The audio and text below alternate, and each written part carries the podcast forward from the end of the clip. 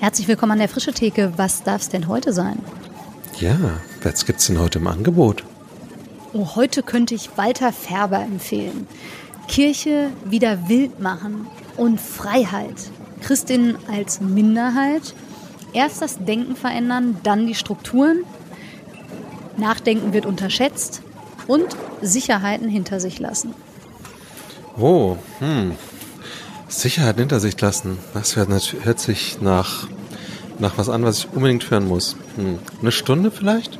Haben Sie das? Ja, ich glaube, dass das passend ist. Super. Los geht's. Nehme ich. Frische Theke.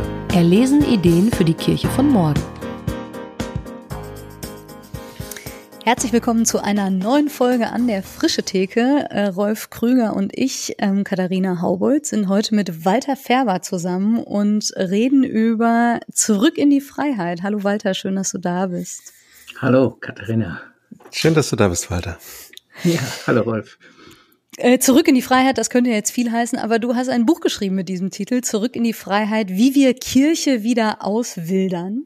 Und äh, genau, wir beschäftigen uns ja hier äh, ganz viel rund um äh, Fragen von Kirche äh, für die Gegenwart und Zukunft gestalten und wie das gehen kann. Und gerade so dieses Bild vom Auswildern, ich merke, dass das in mir ganz viel äh, positive Resonanz erzeugt. Aber bevor wir da irgendwie konkret einsteigen, vielleicht erstmal die Frage, Walter, also wer bist du, ist eine sehr globale Frage, aber vielleicht aus welcher Perspektive oder aus welchen Rollen heraus guckst du auf das Thema Kirche und ähm, hast auch dieses Buch geschrieben? Hm. Ja, ich bin äh, eben etliche Jahrzehnte kirchlicher Insider gewesen und bin bis jetzt im Grunde noch ähm, aber in der Volkskirche. Das muss man deutlich sagen. Ich bin Pfarrer der Landeskirche Hannovers gewesen, hier äh, beinahe vier Jahrzehnte in der kleinen Landgemeinde zwischen Hannover und Braunschweig. Und äh, von daher bin ich der Basis sehr verbunden und schaue von da aus. Hab dann aber im Lauf der Zeit mitgekriegt, dass es auch eine evangelikale Welt von Freikirchen und Gemeinschaften und so weiter gibt. Ähm, also ich muss echt sagen, bevor ich Pfarrer wurde, wusste ich das nicht, kannte ich gar nicht und äh, habe die dann aber im Laufe der Zeit doch immer mal wieder auch kennengelernt äh, mit vielen Höhen und Tiefen und so weiter. Und von daher traue ich mich jetzt auch ein bisschen was zu sagen über Kirchenstrukturen, die mir nicht so vertraut sind wie die landeskirchlichen. Warum bist du Pfarrer geworden? Ja, da hat es mal einen ganz wichtigen Grund gegeben. Da war ich im Zivildienst ähm, zwei, äh, 1900, was war das? 72 oder Anfang 73, wenn ich es richtig sehe. Und da ist mir auf einmal was klar geworden, ähm, aber ich weiß nicht mehr, was es war. Und ähm, dann habe ich gesagt, ja, ich werde Pfarrer. Ich weiß aber, der Kontext war, ähm, ich habe damals den Bericht des Club of Rome gelesen dieses erste Jahr, äh, was da rausgekommen ist. Und äh, habe das gelesen, das war sicherlich noch nicht so detailliert noch, wie wir das heute wissen, aber ich habe das gelesen und habe gesagt, äh, das, das, da muss man jetzt was machen. Und dann habe ich äh, überlegt und habe mich am Ende entschlossen, hauptberuflicher Kirchenfunktionär zu werden. Das ist ja auch spannend. Also gerade wenn wir so Thema Schöpfungsspiritualität und so, da kommen wir vielleicht gleich noch hin. Aber ich äh, habe, glaube ich, noch nie jemanden gehört, der gesagt hat, aufgrund dessen ist mein Weg sozusagen ins landeskirchliche Pfarramt äh, gegangen. Ähm, auch, also du sagst ja so ganz genau, hast es vielleicht nicht mehr im Kopf, aber äh, kannst du sagen, warum die Rolle des Pfarrers bei dem äh, Bericht vom Club of Rome und der Frage nach irgendwie ja, weiß ich nicht, Zukunft des Planeten klingt ja vielleicht etwas hochgestochen, aber am Ende geht's ja darum, oder? Mhm. Und du meinst, wieso ich da gerade dann auf die Idee gekommen bin? Genau, man hätte ja auch sagen können, keine Ahnung, ich engagiere mich im Bereich Politik oder weiß ich nicht, was damals so die Nachhaltigkeitsthemen äh, oder, oder Sparten sozusagen waren. Mhm. Ja, ähm, diese ganzen Sachen habe ich eben im kirchlichen Bereich kennengelernt. Ich bin kirchlich politisiert worden und ähm, von, da, von daher ist für mich Christentum immer was gewesen, was ganz eng mit diesen großen Fragen zusammenhängt. Und von daher war es für mich ganz konsequent zu sagen, ja, dann ähm, gehe ich da rein und versuche diese Themen da auch weiter zu betreiben. Und ähm, es war dann tatsächlich so, mein, ich glaube, mein aller, allerersten Tag im kirchlichen Dienst, also als Vikar, habe ich dann mit dem Rest meines Vikarskurses damit zugebracht, an der großen Brockdorf-Demo damals in Hannover 1979 äh, teilzunehmen. Und ich hatte gedacht, das wäre eigentlich ein guter Start ins Fahren. Großartig. Und dann hast du 40 Jahre lang, hast du gesagt, als äh, Pfarrer gearbeitet. Ähm, knapp. Hm. Knapp 40 Jahre. Also weil wir jetzt bei dem Thema sind. Ähm, Club of Rome, äh, all das, wie es sich jetzt auch irgendwie zuspitzt. Wie hast du das sozusagen aus deiner kirchlichen Tätigkeit ähm, heraus erlebt? Wie sehr hat das dann irgendwie, ja, vielleicht auch deinen Alltag als Pfarrer geprägt oder was hat sich vielleicht auch noch dazu gestellt? Ja, ähm, ich habe das äh, eigentlich die ganze Zeit über immer irgendwie verfolgt und ähm, habe leider gesehen, dass im Lauf dieser Jahre, dass innerkirchlich diese Themen doch ein bisschen in den Hintergrund gerutscht sind ähm, und die Frage des Überlebens der Kirche doch viel wichtiger geworden ist. Ähm, das habe ich dann bedauert. Ich habe zwischendurch auch ähm, andere Sachen natürlich auch noch gemacht und so. Aber mir wurde eben immer deutlicher, mh, hm, äh, wir müssen überlegen, in welchem Zustand die Kirche ist. Also das Subjekt Kirche, da stimmt irgendwas nicht, sonst könnte es da viel mehr bewirken. Hm. Also die Kirche war dir eigentlich nicht, ähm, nicht sprachfähig genug oder nicht wirkmächtig genug? Hast du die als schwach und also wie hast du die erlebt? Ja, schon als zu schwach, zu ängstlich, äh, zu angepasst, ja, zu domestiziert, um es da mit diesen Worten zu sagen. Ähm, und äh, mit zu, zu wenig mutigen Menschen. Hat das was damit zu tun, dass du gerade dich selbst so suffisant als äh, Kirchenfunktionär betitelt hast?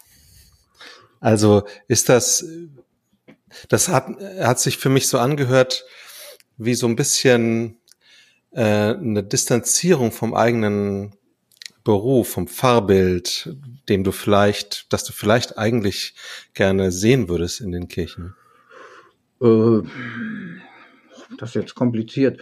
Also ähm, ich bin mit Überzeugung Pfarrer und Gemeindepfarrer gewesen. Ich finde, das ist ein super Job und äh, ist mindestens über lange Zeit einer der freiesten gewesen. In der letzten Zeit ist das etwas schwieriger geworden, weil jetzt ähm, äh, doch ähm, es sehr viel Reglementierungen gibt und auch ähm, jetzt der Rückbau der Landeskirchen, den wir im Moment erleben, der ist ähm, schon sehr kräftezehrend und ähm, ich kriege das bei Kollegen mit, mit denen ich immer auch im Gespräch bin, ähm, wie sehr die im Grunde da drunter leiden, dass dieser Rückbau auch nicht wirklich gut gemanagt wird. Mhm. Und ähm, was schon damit anfängt, dass niemand wirklich oder kaum jemand ehrlich sagt, es ist ein Rückbau, wir ziehen uns aus der Fläche zurück. Ne? Das, wenn man das ehrlich sagen würde, wäre es viel leichter zu handeln. Mhm. Äh, spannend. Du hast ja äh, auch als äh, Titel des Buches Zurück in die Freiheit gewählt, ähm, wie wir Kirche wieder auswildern. Ähm, und das sind ja, also finde ich starke Bilder. Sowohl das Bild der Freiheit, das so, setzt ja irgendwie voraus, dass jetzt irgendwas auch unfrei ist. Und eben dieses äh, Bild vom Auswildern, ja, du hast vorhin schon mal dieses Wort der Domestizierung irgendwie ähm, angeführt. Äh, nimm uns vielleicht mal mit hinein, inwiefern würdest du sagen, ist Kirche domestiziert? Und welche Freiheit könnte denn da warten? Hm. Also ich fange mal mit diesem domestiziert Bild an. Ähm, jetzt, ein, es werden ja wilde Tiere domestiziert. Die sind fast, wilde Tiere sind ja was Faszinierendes. Auch gerade uns Zivilisationsmenschen machen die immer einen ganz starken Eindruck. Und ähm, dann werden sie in den Dienst von Menschen gestellt und die Menschen haben ein Interesse an Fleisch, Milch, Fell, Schönheit. Und äh, da werden die dann drauf gezüchtet und verlieren damit auch ein ganzes Stück ihrer Faszination. Und ähm, das ähm, also ich finde das am schönsten ausgedrückt in diesem äh, Gedicht von Rilke. Ich überlege gerade, ich finde das hier nicht so schnell, ähm, über den, den Der Panther. Panther im Zoo. Ja. Ja, und sein Blick ist vom Vorübergehen der Stäbe äh, so müd geworden, dass er kaum noch hält.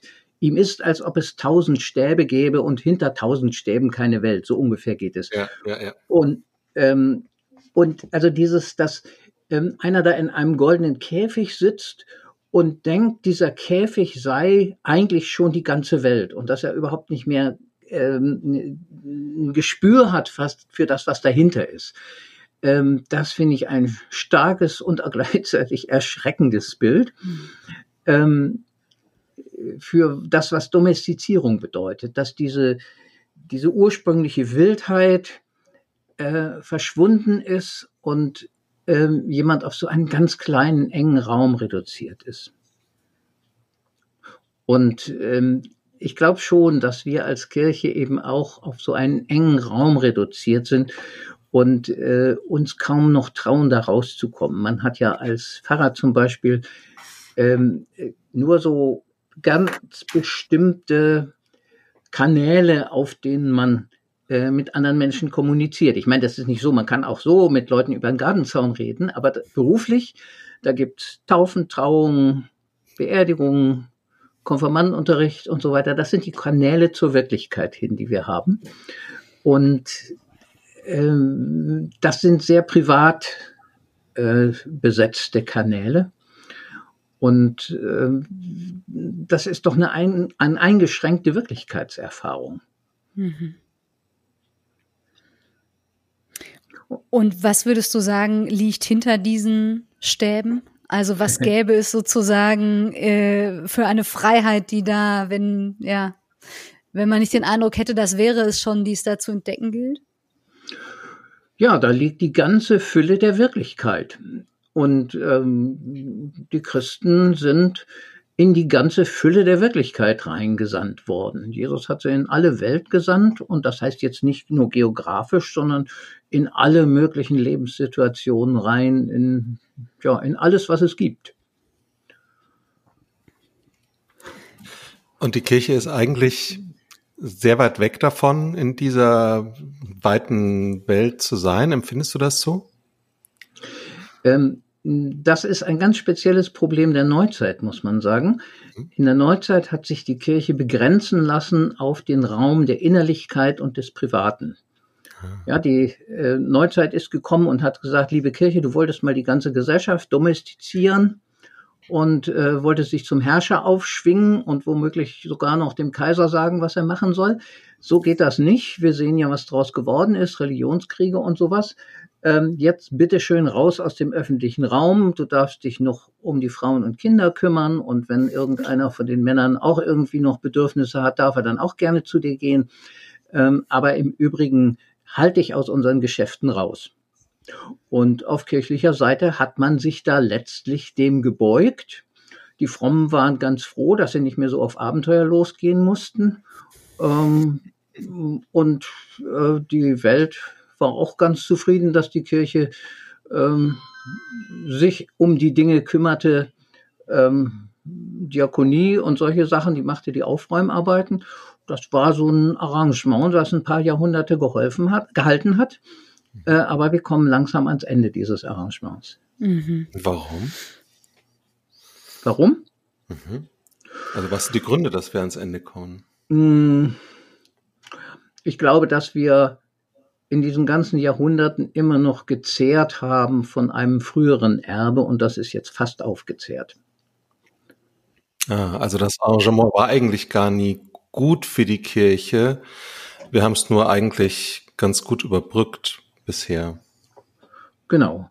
Also zum Beispiel, äh, wenn du guckst, vor 100 Jahren in der Familie Bonhoeffer, ähm, die haben nicht viel von der Kirche gehalten. Die haben auch schon vor 100 Jahren gesagt, ach, das ist eine hoffnungslos äh, schwache und äh, un, unbewegliche Institution. Wie kann man nur Theologie studieren, haben sie den Dietrich gefragt. Ne?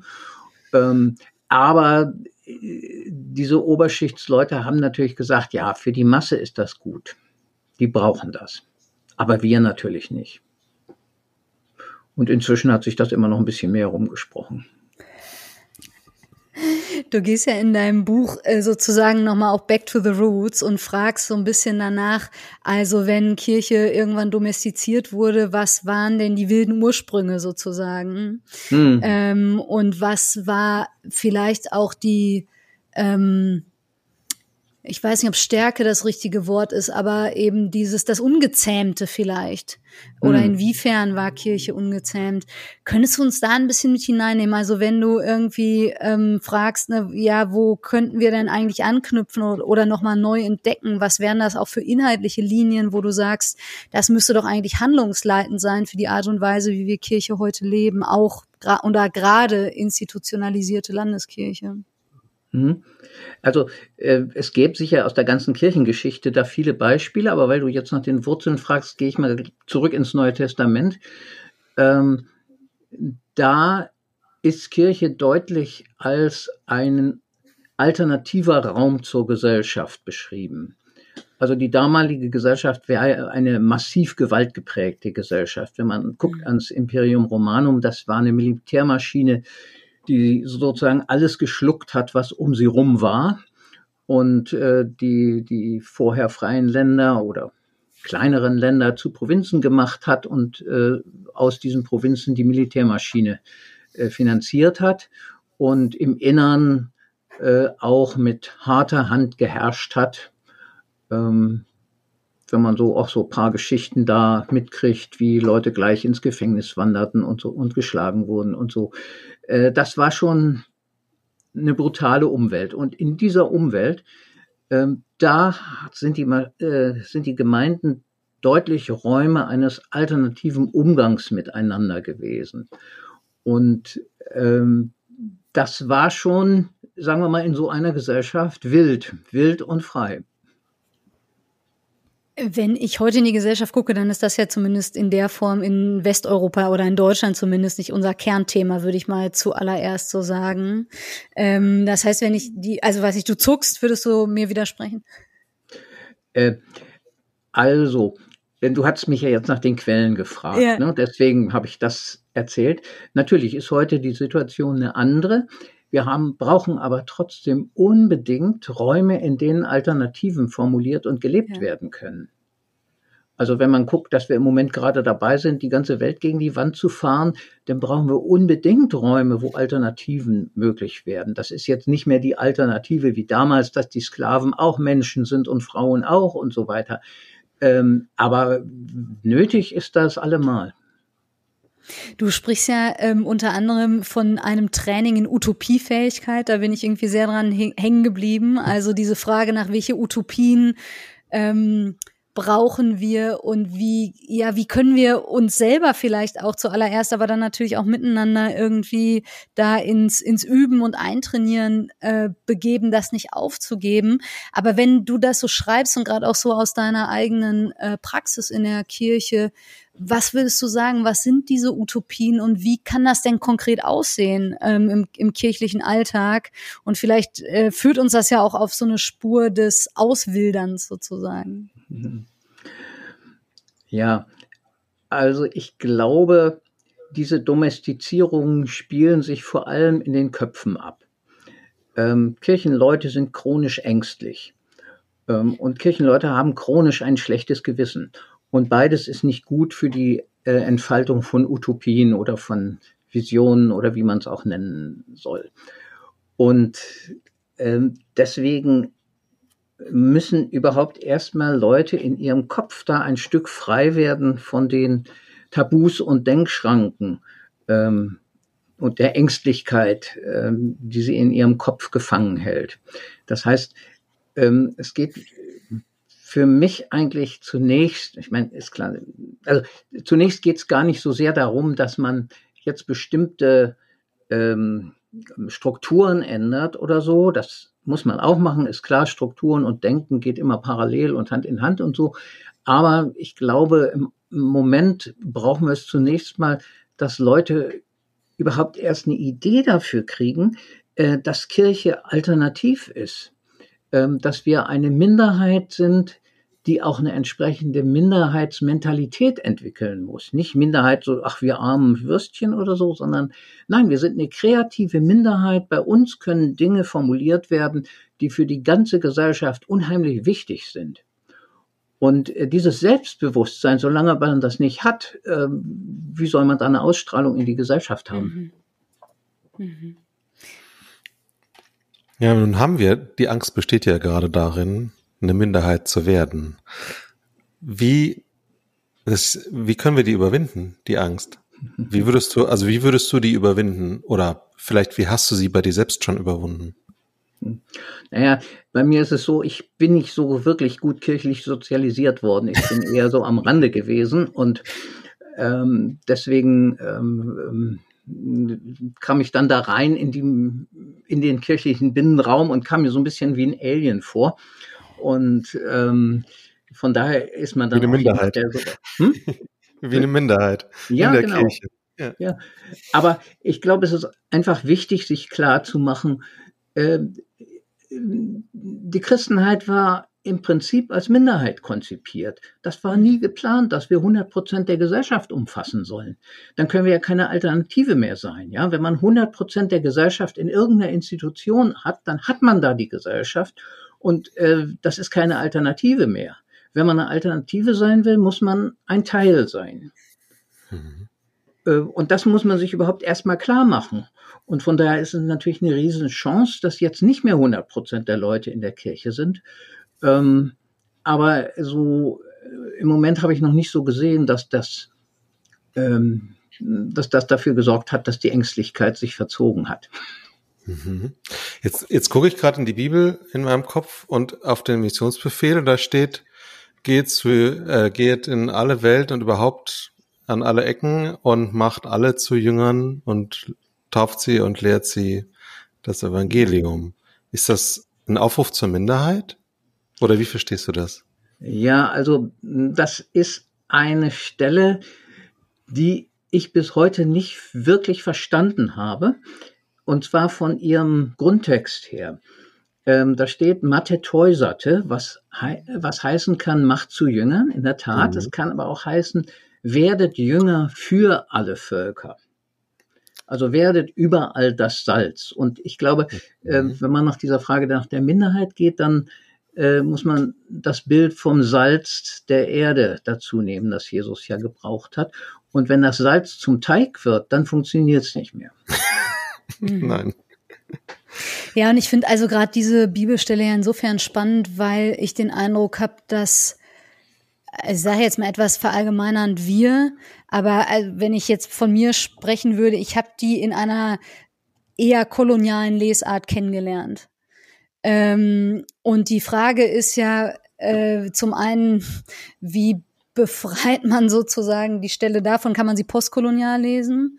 Und vielleicht ist das, also vielleicht kommen wir nicht näher ran an das ursprüngliche, als es irgendwie eine postkolonial zu lesen, weil wir das ja auch nicht ausblenden können, was für eine Wirkungsgeschichte diese Bibelstelle hat. Aber wenn man dieses Schülersein, also werdet alle gemeinsam Schüler, ist das ja auch noch mal was anderes, als zu sagen, äh, es geht irgendwie darum, eine äh, Organisation zu, zur Blüte zu bringen oder Menschen irgendwie da, weiß ich nicht, für zu gewinnen oder so, ähm, irgendwie äh, der ja vielleicht auch Institutionen am Ende irgendwie anzuhängen. Und ich merke, dass ich das ganz schwer finde, das voneinander zu trennen, weil ich nun mal zu einer Zeit geboren wurde, wo diese Geschichte, also diese Bibelstelle schon so eine krasse Wirkungsgeschichte irgendwie hat und ich gar nicht anders kann, als sie unter bestimmten Parametern sozusagen zu lesen.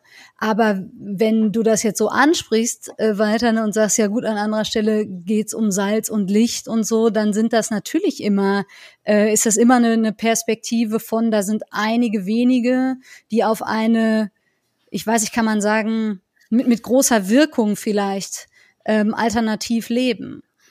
Und das macht mich gerade irgendwie, also wenn, wenn ich dir so zuhöre und mir äh, überlege, was das bedeuten könnte, dann merke ich, dass mich das äh, total begeistert, weil hm. ähm, es nicht mehr so sehr darum geht zu fragen, ne, irgendwie, also nach klassisch, was weiß ich, wie kann man Macht haben oder Relevanz oder Einfluss oder so, sondern eher nach der Wirkung fragt. Ähm, und das führt mich dann aber trotzdem relativ schnell auch zu der Frage, was sind also was wären solche Räume für heute? Was, also am Ende ist es, wenn ich dich richtig verstehe, ja ein Nachfolgethema, oder? Was heißt es, heute Salz und Licht zu sein in der Gesellschaft, in der wir sind? Hm. Ähm, ich, ich will noch mal ein bisschen zurück zu diesem, äh, ich kann das heute nicht ohne die Wirkungsgeschichte mhm. verstehen und hören. Also äh, da kann man natürlich sagen, ja, okay, man muss diese Wirkungsgeschichte kennen. So ziemlich jeder theologische Satz hat irgendwie auch mal irgendwo schlechte Wirkungen hervorgerufen. Ja, es gibt keinen theologischen Satz, den man nicht, wenn man es unbedingt will, auch in einer ganz gruseligen Weise interpretieren kann und auch interpretiert hat. Und wenn man danach gehen würde und sagen würde, ich kann das jetzt gar nicht mehr ohne das interpretieren, dann könnte man überhaupt nicht mehr Theologie treiben, weil, weil alles schon mal irgendwie missbraucht worden ist. Ähm, von daher äh, wird ja auch, auch dieses Selbstkritische, wir müssen auf uns zuerst gucken und erst ähm, vor der eigenen Tür kehren und den, äh, den, den Balken im eigenen Auge entfernen. Das sind auch Sätze, die sind auch alle missbraucht worden. Mhm. Und von daher ähm, sehe ich nicht, warum man gezwungen ist, das sozusagen immer nur von diesen blöden Interpretationen her äh, zu verstehen, sondern ähm, ich denke, wenn ich mir angucke, die Ursprungssituation des Christentums war, ähm, ihr bringt den Menschen eine Freiheit, die sie vorher nicht kannten. Aber diese Freiheit ist nur im Konflikt mit dem Imperium äh, zu bekommen. Und äh, das finde ich bis heute eine richtige und sinnvolle Botschaft. Mhm. Und äh, die solche Räume zu bauen, ähm, das ist bis heute der Auftrag. Total. Äh, ich glaube, ich habe mich vielleicht auch missverständlich ausgedrückt. Mir ging es vor allem darum, dass ich, wenn ich diese Stelle höre, ganz oft denke, es geht darum, Imperium zu sein. Und ich glaube, genau darum geht es eben nicht. Nee. Ja. Vielleicht, vielleicht ist der Fehler generell, diese Stelle auf, auf äh, eine Struktur oder eine Organisation oder Institution zu beziehen und nicht auf den Inhalt und das, was also eigentlich transportiert wird. Ja, und ähm, ich sage jetzt mal so, ich habe eben den Vorteil, dass ich keine große kirchliche Sozialisation hinter mir habe. Ich kriege mit, dass im mindestens postevangelikalen Bereich viele Menschen unterwegs sind, die äh, kirchlich oder auch freikirchlich sozialisiert worden sind und es ganz schwer haben, von der Interpretation des Evangeliums, die sie da bekommen haben, abzusehen mhm. und zu gucken, ach ja, man könnte es vielleicht auch ganz anders interpretieren. Also wir müssen, ähm, mhm. wir müssen trennen zwischen ähm, dem Evangelium und den Formen, in denen es manchmal besser und manchmal schlechter verwirklicht worden ist. Mhm. Das ist so ein bisschen finde ich, in meiner Jugend. Ne? Da war es immer so, äh, wenn es um Sozialismus, Kommunismus und so weiter ging, dann sagten immer alle, ah, geh doch nach drüben, ja, äh, guck dir die DDR an, das, da siehst du doch mal, was aus Sozialismus wird. Und ich habe immer gesagt, hey Leute, ja klar, äh, da möchte ich auch nicht wohnen, aber ähm, ähm das heißt doch nicht, dass deswegen die Idee des Sozialismus irgendwie mhm. daneben ist. Wir hatten uns ganz viele äh, heutige Probleme gespart, wenn wir uns da mehr geöffnet hätten. Ja, spannend. Ich würde gerne noch mal kurz zurück zur, zu dieser Frage nach der Minderheit, weil die mich nicht ganz loslässt. Ähm, vielleicht habe ich da auch äh, einen eingeschränkten Blick, aber mir ist zumindest keine ideelle Minderheit bekannt, also jetzt nicht eine ethnische, sondern je, also meinetwegen die Atomkraft, Anti-Atomkraftverwehung oder, oder sowas. Aber vielleicht auch die ersten Christen, die gesagt hätten, wir wollen eigentlich immer Minderheit bleiben. Ähm, wir wollen gar nicht, dass unsere Ziele umgesetzt werden, sondern wir wollen immer nur sagen, ihr seid, ihr müsst aber die Atomkraft. Ja, was genau eigentlich ist das Ziel jeder Minderheit, die also ein Anliegen hat, doch dass zumindest ihr Anliegen ähm, ja umgesetzt wird und im Falle von Anti-Atomkraft wäre das jetzt alle Atomkraftwerke abschalten und im Falle von ja der ersten Christen eben diese Freiheit, von der du gesprochen hast, zu erlangen, die halt ohne das Imperium nicht möglich ist. Also am Ende das doch die politische Agenda deutlich zu verändern. Also wo, also ich sehe da so eine Spannung und ich fände fänd spannend von dir zu hören, wie du sozusagen ähm, uns utopisch vielleicht als Christen in einer Minderheit, die aber eine Minderheit bleiben möchte, ähm, leben siehst. Hm. Weißt du, was ich meine? Ja, äh, ich halte es nicht für selbstverständlich, dass eine Minderheit sagt, wir wollen die Mehrheit werden. Ähm, zumal es ja auch nicht unbedingt ähm, äh, notwendig ist, äh, wenn man bestimmte Ziele im Auge hat, äh, dass man dafür mehr die Mehrheit wird. Also ähm, sowohl im politischen Bereich als auch im kulturellen Bereich gehen in der Regel die wichtigen Impulse von kleinen Gruppen aus, manchmal nur von Einzelnen. Und äh, jetzt die Frage, ob man nun zu allen wird oder so, stellt sich da in der Regel doch nicht. Ähm, ähm, also die Christen sind nie in Gefahr gewesen, einfach so aus ihren, ihrer Botschaft heraus ohne staatliche Unterstützung zur Mehrheit zu werden oder gar die ganze mhm. Gesellschaft zu umfassen. Man kann eine ganze Gesellschaft nur mit staatlicher Unterstützung christlich machen. Und das ist keine gute Sache. Also ist dann über das Ziel hinausgeschossen dann? Ja, also mm, mm, es geht zunächst mal darum, dass eine Alternative sichtbar wird. Was dann damit wird, ob die überzeugt oder ob die bekämpft wird oder was auch immer, das ist dann nicht mehr wirklich die Verantwortung der Christen, sondern ähm, mhm. das wird sich zeigen. Mhm. Und äh, wenn man zum Beispiel äh, bei Paulus guckt, äh, was der mit Wachstum meint, dann meint er damit nicht die Erhöhung der Taufquote oder sowas, mhm. sondern dann geht es um ein ähm, äh, inhaltliches Wachstum. Dann geht es darum, ähm, in der Erkenntnis der Welt voranzuschreiten. Und Erkenntnis, muss man gleich dazu sagen, immer äh, ist Erkenntnis im biblischen Sinne, was also nicht eine theoretische Erkenntnis ist, sondern ein, ein äh, Zusammenspiel von denkerischem und praktischem Voranschreiten. Also vorleben statt vorschreiben sozusagen. Ähm, also ich weiß gar nicht, warum man immer auf dieses, diesen Verdacht kommt, die Christen wollten den anderen was vorschreiben. Das ist, ja, das, das, ich weiß gar nicht, wo das, also ich meine, ich weiß natürlich, wo das herkommt, weil es früher die Staatskirche gab, die versucht hat, genau. Kirche durchzusetzen und so. Aber das ist doch nur wirklich schon lange her. Also ich weiß zum Beispiel, äh, glaube ich, 1900 habe ich im, im Protokollbuch unserer äh, Kirchengemeinde gefunden, so, so um 1906 oder so.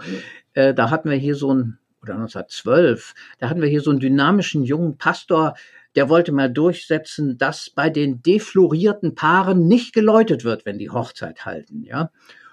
Ihr wisst, was gemeint ist. Also wenn die schon miteinander geschlafen hatten, dann durfte da nicht mehr geläutet werden, war seine Meinung. Und der ganze Kirchenvorstand hat ihm gesagt, nee, nee, geht nicht. Nein, das machen wir nicht hat er nicht durchsetzen können. Schon 1912 oder ich weiß nicht wann, ja. Und also irgendwie nach 100 Jahren sollte man doch das mal begraben, dass Kirche dauernd der Gesellschaft irgendwas vorschreiben will. Das ist doch nun wirklich von Anno Tobak. Aber du hast eine andere Frage gehabt. Äh, Entschuldigung, das habe ich jetzt wieder vergessen. Hm. Äh, du meinst mit dem Vorleben, ja? Ähm, genau. Ja. Also ähm, ich meine, das mit dem Vorschreiben ist ja auch nicht wortwörtlich jetzt vielleicht gemeint, dem, was ich gesagt habe, sondern ähm, wenn du Mehrheit bist oder Macht hast, bestimmst du ja automatisch. Selbst wenn du, wenn diese Bestimmung ist, eine Freiheit zu haben. Also ne, sehen wir jetzt ja überall, äh, dass Leute gegen Selbstbestimmungsgesetze auf die Straße gehen oder sich da zumindest in den sozialen Medien laut echauffieren dagegen, dass andere Freiheit haben können. Ähm, aber das ist ja auch eine Bestimmung von oben oder die empfinden das so. Also sobald du sozusagen an einer, nicht in der Minderheitenposition bist, sondern in einer Machtposition, bestimmst du doch automatisch. Und da war sozusagen jetzt mein, mein Gegensatz irgendwie, dieses eher Vorbild sein und beispielhaft leben als etwas stimmen. Ja, also äh, wenn man als Gemeinde ähm, im inneren Bereich dafür sorgt oder sorgen will, dass da Freiheit herrscht, dann hat man genug zu tun. Da muss man nicht anderen noch was vorschreiben. Ähm, und ähm, oder wenn ich, ich glaube im ersten Korintherbrief steht irgendwo, äh, da schreiben sie ihm zurück, du hast uns gesagt, wir sollen mit den Sündern nichts mehr zu tun haben, aber wir müssen doch jeden Tag mit Sündern umgehen und so weiter. Und dann sagt er, hey, ich habe gesagt, ihr sollt im eigenen Haus äh, dafür sorgen, dass die Leute sich benehmen. Aber wenn ihr jetzt mit den Sündern draußen gar nichts mehr zu tun haben wollt, dann müsstet ihr ja aus der Welt rausgehen, ja. Das ist doch gar nicht zu vermeiden. Also hört, äh, macht euch nicht solche komischen Gedanken. ähm, also von daher, ähm, ja, also in der Tat, die, die Gemeinde soll durch das, was sie ist, wirken. Ja, wobei man äh, dieses Bild mit dem Vorleben ist sozusagen ein bisschen, ähm, bisschen sehr äh, ähm, äh, wortlos, sagen wir mal, botschaftslos. Es geht nicht nur um Praxis, sondern es geht darum, äh, dass die Gemeinde eine Botschaft verkörpert. Sie ist eine Botschaft als Ganzes. Also mit dem, was sie tut und mit dem, was sie sagt. Und äh, es ist schon wichtig, dass man auch natürlich sagt, was man macht. Nur muss man es jetzt nicht unbedingt äh, auf allen Kanälen dauernd den Leuten einhämmern. Da gibt es auch einfach äh, Grenzen des guten Geschmacks.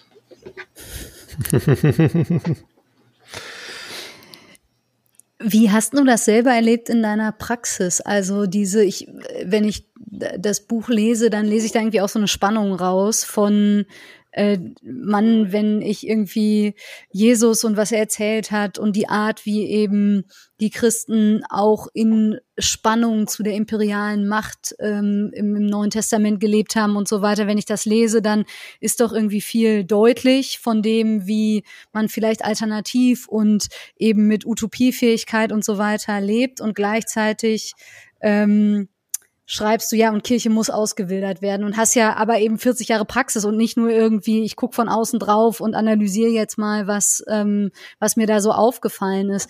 Wie hast du das selber in der eigenen Gemeinde erlebt? Was sind vielleicht auch so Beispiele oder so, wo du sagst, ja, da, da, da haben wir Schritte in die Wildnis gemacht, sozusagen? Mhm. Ja, ähm, Jetzt muss ich natürlich erstmal sagen, das ist mir alles erst im Lauf der Zeit deutlich geworden. Ich habe mhm. mich einfach gefragt, warum ist das alles so mühsam hier? Was, was ist das? Du, du, arbeitest, als ob du da so im Sirup gehst und alles klebt und du kommst nicht voran und so. Was ist das eigentlich? Und dann ist die erste Vermutung, da gibt es vielleicht irgendeinen theologischen Satz, der im Wege steht. Aber ich habe gemerkt, äh, das sind eine ganze Reihe von Sätzen und das ist nicht, sind nicht nur Sätze, sondern es sind auch äh, Mentalitäten, Weltbilder und natürlich auch Strukturen. Aber die sind gar nicht so schlimm. Mit den Strukturen könnte man umgehen, äh, wenn der, der richtige Mindset da wäre. Mhm. Und von daher habe ich dann versucht, ähm, eben schon diesen Mindset zu verbreiten und wir haben es dann auch geschafft, so Dinge zu machen, die, sagen wir mal, auch nicht, an die sich nicht jede Kirchengemeinde rantraut. Also zum Beispiel, wir haben ziemlich viele Kirchenasyle bei uns gemacht. Und äh, das ist ja auch so für viele Kirchenvorstände so ein Punkt, wo sie äh, erstmal ihre Ängstlichkeit überwinden müssen. Und ähm, ja, und wir haben einfach auch viele Dinge anders gemacht und ähm, haben andere Selbstverständlichkeiten gehabt. Also im Kleinen wir haben eben nicht Windows, sondern Linux gehabt auf dem Computer, solche Sachen, ja. Aber das sind so, so, du musst praktisch an ganz vielen Punkten, ähm, im Kleinen wie im Großen, ähm, versuchen, diesen Spielraum auszuweiten. Mhm. Aber ich glaube, im Augenblick ist das Entscheidende, ähm, auch die Theologie nochmal ganz gründlich zu befragen, an welcher Stelle sie auch domestiziert ist. Du benennst im Buch ja so ein paar Themen, also gerade äh, im, im Hinblick auch darauf.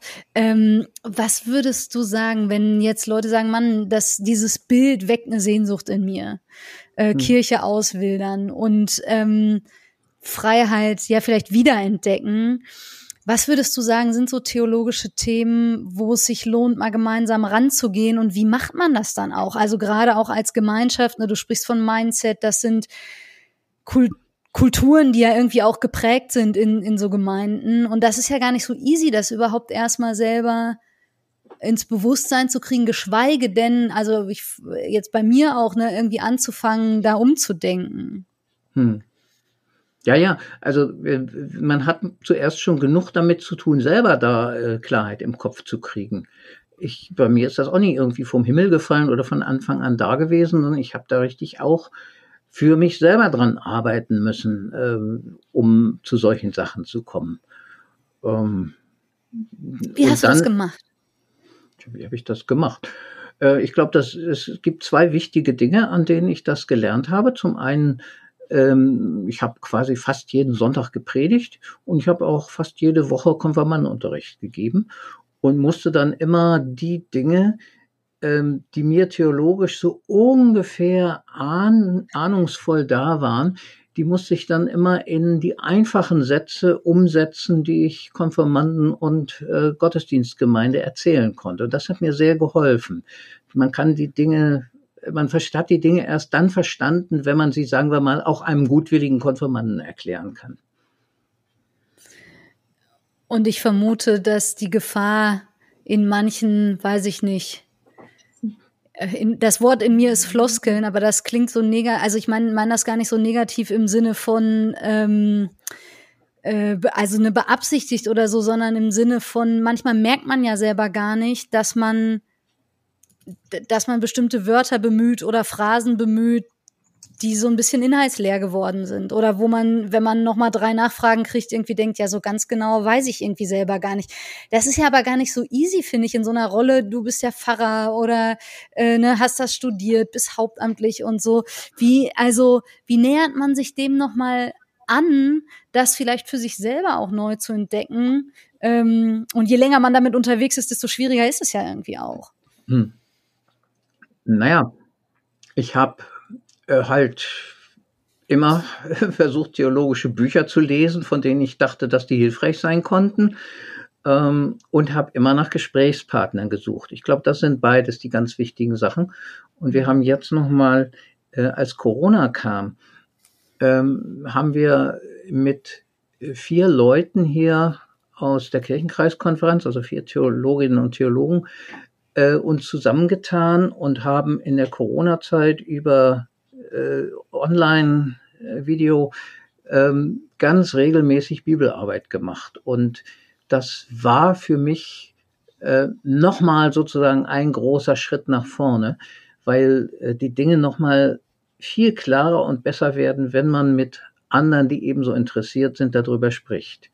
Hm. Ähm, und ich glaube, das ist viel wichtiger als die Frage, wie kommuniziere ich das gut nach draußen und so. Das hat dann auch seine Zeit. Aber ähm, zunächst mal wirklich äh, überschaubare Gruppen von Interessierten bilden, wo man miteinander da Stück für Stück vorankommen kann und das auch alles nochmal durchformulieren kann, wo man ahnt, dass es in der Richtung gehen könnte.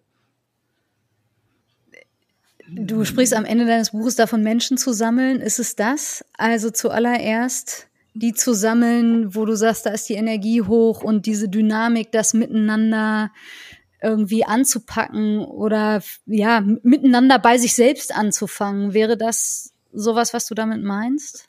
Ja, also man muss ähm, selbst auch erstmal eine gewisse Stärke entwickeln und die entwickelt man in der Regel nicht alleine, sondern man mhm. braucht ein Netzwerk, in dem man drinsteht. Ähm, aber auch nicht ein Netzwerk, wo man immer erst wieder mühsam erklären muss, welche Fragen einem wichtig ist, sind, sondern ein Netzwerk, was wirklich auch im Lauf der Jahre gewachsen ist und auch äh, fest ist so dass man da eben nicht immer bei Adam und Eva anfangen muss, sondern dass man da gemeinsam immer wieder stückig an den Fragen, die einen interessiert, vorangeht. Ähm, Ich fand das, ich fand das super spannend, dass du, also auch mit dieser Frage nach der Minderheit, aber generell ja auch für Einfachheit plädierst. Also ja. simpel, so, ne? Hm. Klein, vielleicht wendig oder so. Ähm, und glaube ich, wenn ich das richtig verstanden habe, auch die, also eigentlich lieber weniger Hauptamtlichkeit und mehr Ehrenamtlichkeit ähm, dir wünscht. Hm. Habe ich dich da richtig verstanden? Äh, ja. Kann man das so pauschal sagen? Tendenziell schon, ja. Ähm, wobei, dass wir im Moment äh, uns mit den Hauptamtlichen aus der Fläche zurückziehen, das finde ich eine, ist eine Katastrophe, weil äh, jetzt im Moment von heute auf morgen können das nicht Ehrenamtliche ersetzen, hm. sondern äh, wir verschlechtern einfach den Service in der Fläche. Und das ist überhaupt nicht gut. Und äh, bisher haben das äh, Hauptamtliche gemacht und äh, die wurden dafür bezahlt. Wieso sollen das jetzt plötzlich Ehrenamtliche machen? Und dann auch noch, wenn du dann Leute hast, die wirklich auch inhaltlich gut interessiert sind. Und was ist dann ihr Job, wenn du sie da in den Kirchenvorstand und so holst? Äh, dann müssen die sich mit schwerfälligen Bürokratien drum schlagen. Also das ist doch schrecklich. Das sind motivierte Leute und die werden verheizt mit diesen ganzen Reibungsverlusten. Das heißt, es ist doch eine Strukturfrage? An dem Punkt ja. Also mhm. ähm, es müsste viel weniger Genehmigungsvorbehalte und dergleichen geben. Es müsste weniger zentralisiert sein. Äh, das ist ja auch so eine Erkenntnis der Systemtheorie. Ähm, je vernetzter, also wie je großräumig vernetzter ein System ist, umso krisenanfälliger ist es. Mhm. Ja, also wenn, äh, oder auch je zentralisierter, das ist der richtigere äh, ja, Begriff. Je, zent mhm. je zentralisierter ein System ist, umso mehr ist es vernetzt. Um es an einer ganz kleinen Sache zu sagen, ähm, bei uns in der Landeskirche sind jetzt vor ein paar Jahren äh, ist pflichtmäßig eingeführt worden, jedes Pfarramt äh, muss Microsoft haben. Windows. Und, Teams. Oh, ja. Ja, und, und wird auch an einen zentralen Rechner angeschlossen und so weiter. Mag jetzt ganz zu schweigen davon, dass unsere sonst so wahnsinnig gehüteten Daten auf die Weise nach Amerika oder dem Zugriff des CIA überlassen werden. Äh, aber vor allem, wenn jetzt mal der zentrale Rechner im Landeskirchenamt äh, oder im, im, ja, im, ja, egal, der zentrale Rechner äh, mit einem Virus infiziert wird dann liegen auf einmal sämtliche äh, Computer in sämtlichen Fahrämtern still, ja. Während wenn es so einen Wildwuchs gibt, der eine hat dies, der andere hat das und es hängt alles nur so ein bisschen zusammen und so, dann kann sich das gar nicht so ausbreiten. Monokulturen sind immer schlecht. Nicht widerstandsfähig. Ja. Aber das äh, könnte man auch inhaltlich an, an größeren Punkten sagen. Es war jetzt nur mehr so ein Bild. Ne? Mhm. Und dagegen hilft Dezentralisierung, mhm. äh, die, die Spielräume der einzelnen Gemeinden stärken, ausbauen, die Gemeinden unabhängig von Genehmigungen machen. Also dann werden auch sicher Gemeinden viel Unsinn machen, ja. Aber es, dann gibt es wenigstens ein paar, die den Spielraum haben, um eine gute Sache zu machen, die sie vorher nicht machen konnten. Ja, und das ist ja vielleicht auch, also ne, wenn du von Zähmung auf der einen Seite sprichst, also je organisierter und je klarer Abläufe sind und so weiter, desto zahmer wird es ja irgendwie auch, weil äh, Energie irgendwie nicht mehr so, was heißt nicht mehr so nötig ist, ja, sie ist nicht mehr so nötig, aber vor allem äh, hat man ja tatsächlich manchmal auch den, Einräum, äh, den Eindruck, die Spielräume sind sehr gering. Also Kirche ist selten dafür bekannt, dass man da mal verrückte Sachen ausprobieren kann und so. Also mhm. gibt's glaube ich schon auch, da wo einzelne Menschen das ermöglichen, aber so als Gesamtinstitution vermute ich mal, ist das nicht der Ruf, der äh, uns so vorauseilt als Kirche. Ähm, und mhm. jetzt, also geht's ja unter anderem auch darum, ne, wenn Kirche kleiner wird, was sind da vielleicht irgendwie, ich weiß gar nicht, ob Vorteil das richtige Wort ist, aber was kann man vielleicht auch wiedergewinnen dadurch? Und mich bewegt schon die Frage, mh, neben dem, dass mir das theoretisch total einleuchtet, was man da praktisch irgendwie für tun kann. Hm. Ähm, und gerade als Landeskirche, wo man in der Regel ja genau eingebunden ist in all diese Prozesse, wo Leute bestimmte Mandate haben und andere eben auch nicht, wo man bestimmten tja, mindestens mal Denklogiken, aber ja tatsächlich auch äh, rechtlichen Zusammenhängen unterliegt. Was sind da faktisch die Spielräume oder wie, also, ja, vielleicht auch anders gefragt, wie kann das gelingen, dass Menschen, die an ganz unterschiedlichen Stellen irgendwie sind und diese Kirche mitgestalten, das gemeinsam wirklich zurückerobern. Und ich merke, ich bin da manchmal, vielleicht brauche ich mehr Utopiefähigkeit, aber ich habe hm. Landeskirche an manchen Stellen ja schon auch erlebt.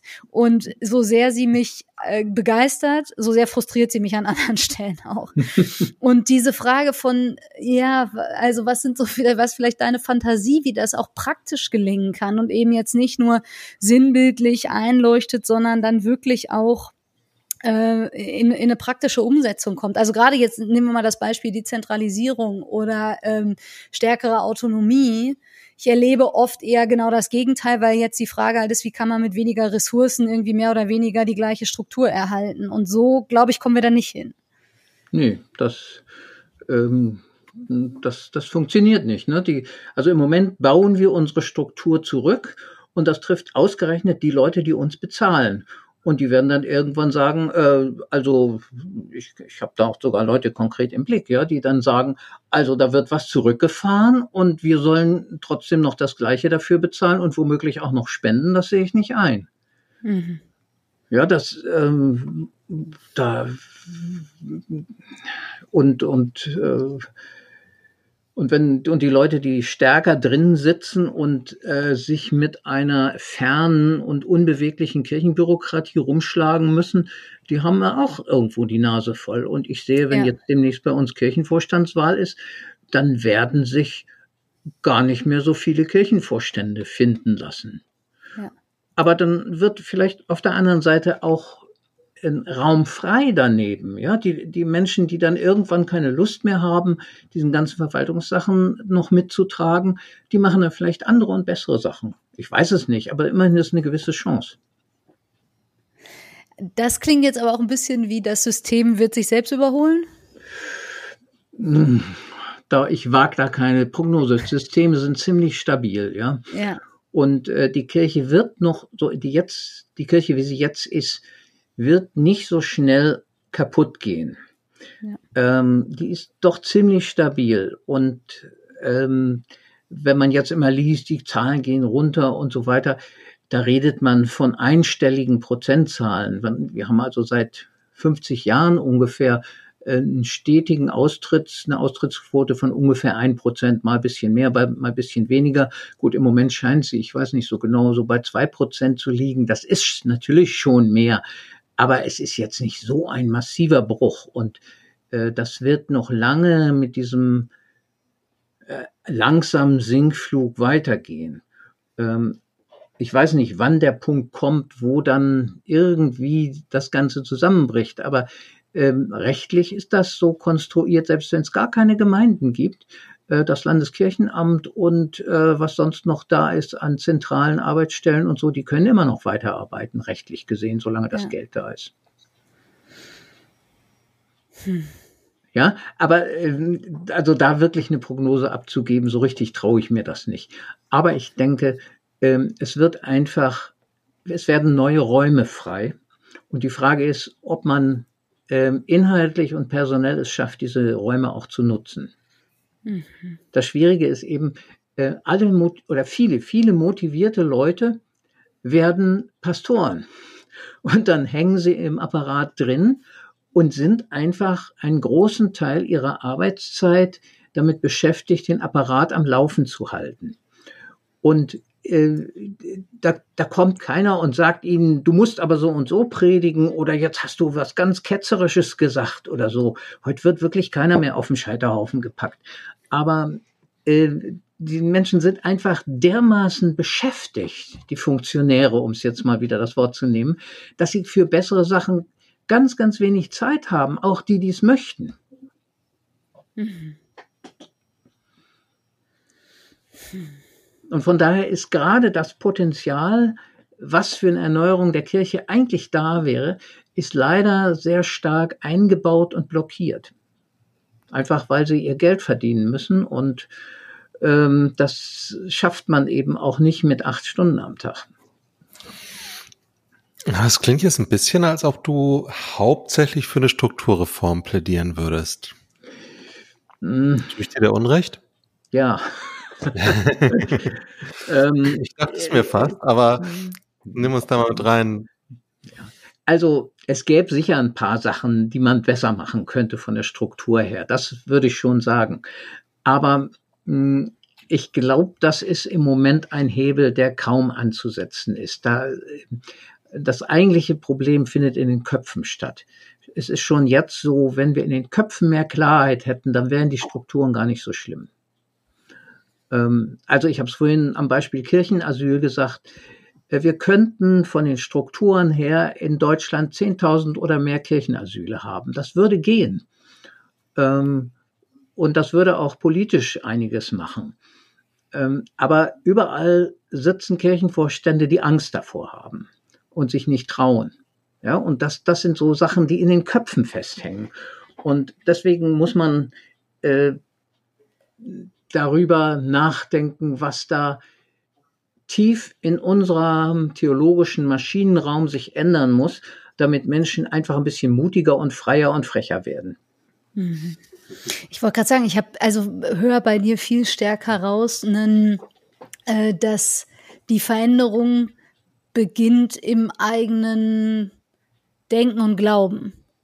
Ähm, und das miteinander zu reflektieren und kreativer zu gestalten. Und dann ist das, das andere eine zweite Frage. Ähm, ja. Also mich beschäftigt tatsächlich jetzt so in unserem Gespräch so diese Frage, stellen wir manchmal halt auch die zweite Frage vor der ersten. Ähm, also im Sinne von, ne, wie können wir die Strukturen irgendwie umbauen? Aber dieses, also du kommst ja in einem Buch am äh, gegen Ende auch nochmal auf so diese Frage nach dem Warum.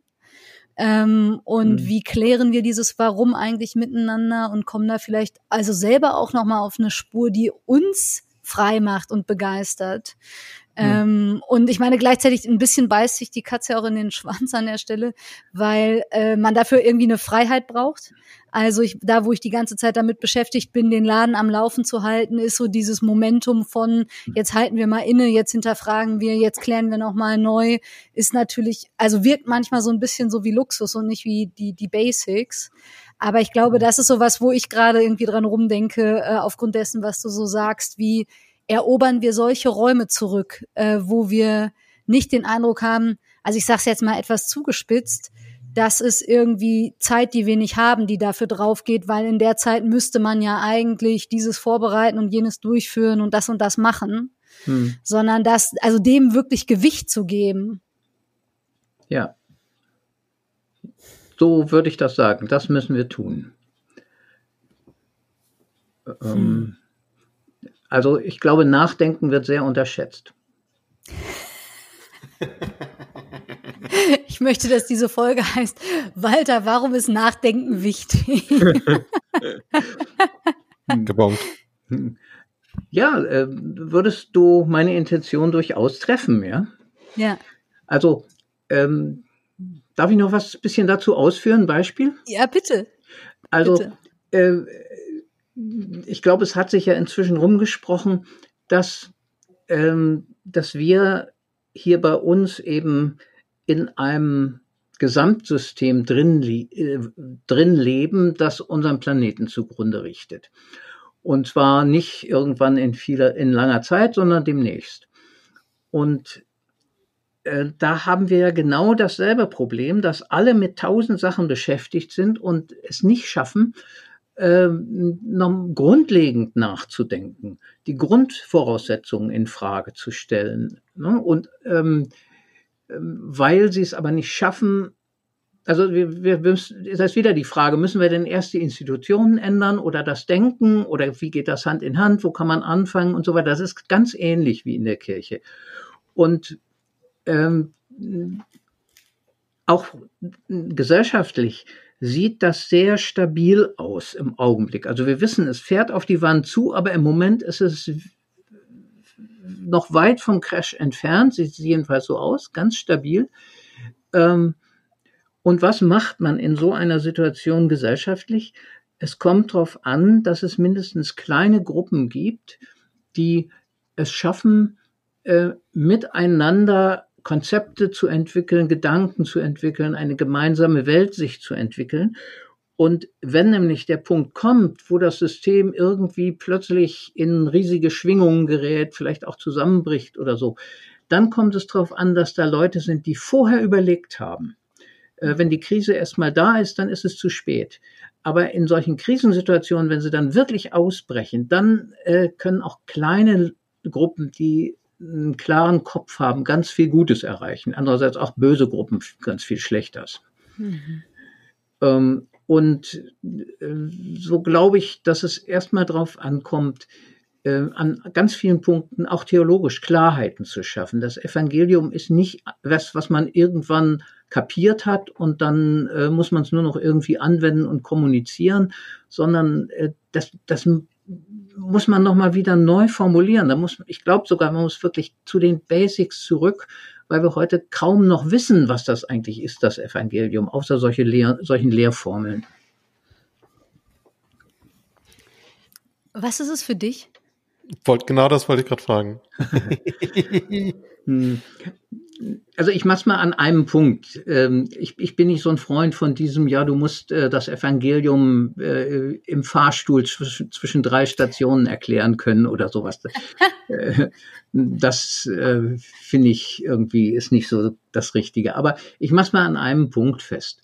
Ähm, wenn du Leute fragst, was ist das Evangelium, dann sagen ja viele sozusagen, es geht darum, wie du in den Himmel kommst.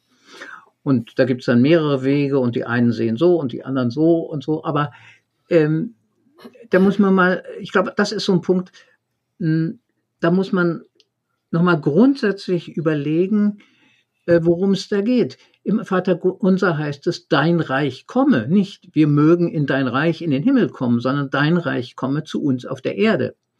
Und äh, fast sämtliche Leute glauben, dass unser Ziel der Himmel wäre. Die einen finden das veraltet, die anderen finden es total wichtig und so weiter. Aber biblisch ist das überhaupt nicht der Fall. Und äh, da sieht man sozusagen, wie weit wir weg sind von, den, äh, von dem, was da in unseren Quellen eigentlich steht.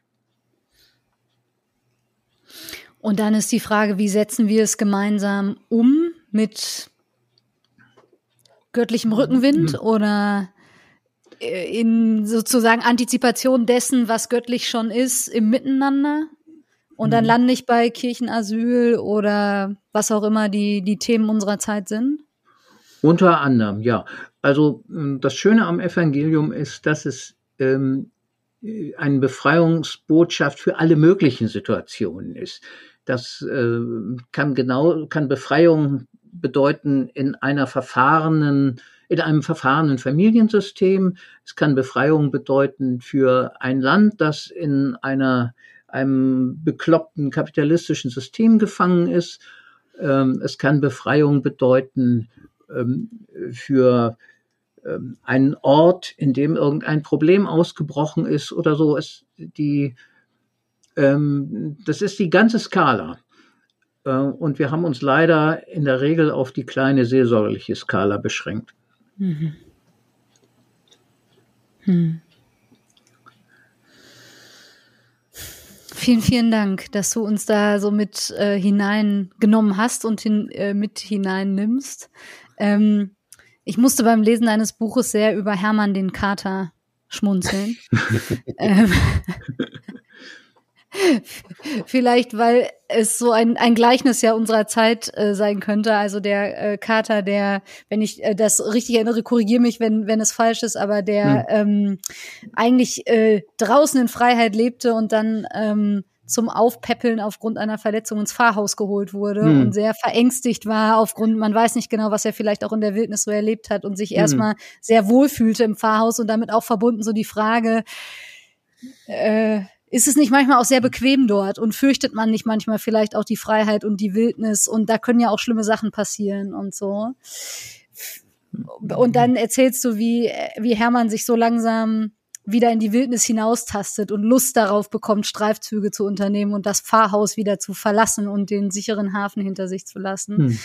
Und ich habe mich gefragt, wie machst du Menschen vielleicht, also wir haben ja schon viel drüber geredet, aber auch nochmal so richtig Lust darauf, dass sich das lohnt, diesen mhm. sicheren, Also manchmal fühlt es sich ja wirklich auch einfach safe an und du hast von der Angst gesprochen und von ja, Bequemlichkeit war was, was ich jetzt gesagt habe, spüre ich vielleicht manchmal auch bei mir, aber vielleicht wirklich auch, auch, ja, die Angst davor, das ein bisschen die Sicherheit hinter sich zu lassen, so.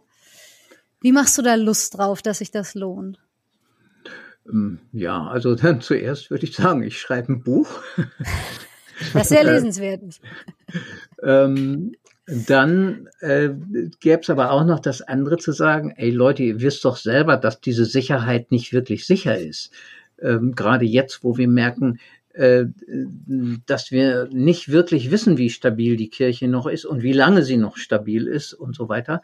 Und äh, macht's dir denn Spaß, da ähm, irgendwie nur den Laden aufrecht zu erhalten? Gibt's nicht äh, Besseres und Größeres und bist du nicht mal Theologe oder Theologin geworden, äh, weil du eigentlich was ganz anderes wolltest?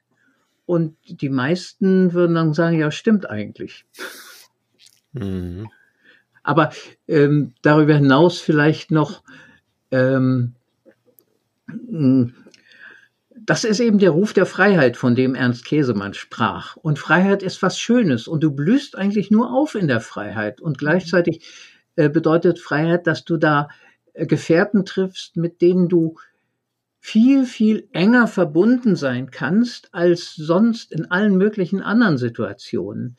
Ähm, sich mit Menschen zusammenzufinden, von denen man weiß, dass sie auch den Ruf der Freiheit gehört haben und versuchen, ihm zu folgen. Äh, das ist eine Verbindung, von der viele Menschen überhaupt nicht wissen, dass es die gibt und wie toll das sein kann. Hm. In diese Freiheit will ich mich sehr gerne rufen lassen. Das freut mich. Vielen Dank. Für vielen, vielen Zeit. Dank dir. Ja, danke. Ähm, auch fürs Anteil geben, auch an ähm, ich glaube, das äh, schätze ich auch in dem, in dem Buch, aber jetzt auch im Gespräch, äh, am Unfertigen. Also nicht im Sinne von, hier ist die Lösung, jetzt äh, los geht's, sondern wirklich das Miteinander auch zu, zu erringen und zu besprechen hm. und äh, neu zu entdecken für sich selber. Das macht mir irgendwie große Lust. Vielen, vielen Dank dafür. Ja, gerne. Das mache ich auch gerne. Und ihr alle an den Empfangsgeräten in euren Hosentaschen. Wir hören uns ähm, demnächst wieder zur nächsten Folge und freuen uns schon drauf. Und lest alle äh, Walter Färbers Buch. Bis bald. Tschüss. Bye, bye. Ciao.